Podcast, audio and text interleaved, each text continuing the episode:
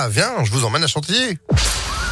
Impact FM, le pronostic épique. Mais oui, venez évidemment, papier, crayon à la main pour ne pas rater les pronostics épiques d'Alexis Cœur Noir. Bonjour Alexis. Salut Phil, bonjour à tous. Bon, hier, mine de rien, ça va, on a bien démarré la semaine, on était à Caen et ça a commencé tranquillement avec un 2 sur 4. Classique habituel. hein. C'était pas mal. Chantilly, vous aimez bien l'hippodrome de Chantilly Exactement. Le tiercé écarté, quintet plus sur la fibre et quantillaine. Ils seront 16 à s'élancer sur le mile 1600 mètres, donc 13h50 avec le retour. Je vous en parlais hier de la cravache d'or 2021. Michael Barzalona.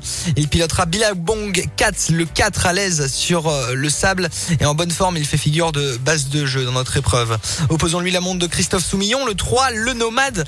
L'entraînement Graffard très en forme cette année. Viendra ensuite le très régulier Uzel. C'est le 9. Enfin de pareiller le 13, Agapi Millard et 103e sur le parcours. Et le 5, Beats dont l'entourage est assez confiant. En cheval de complément, choisissons Amo Baby, qui excelle sur le sable et qui peut monter de catégorie avec succès. C'est le 12.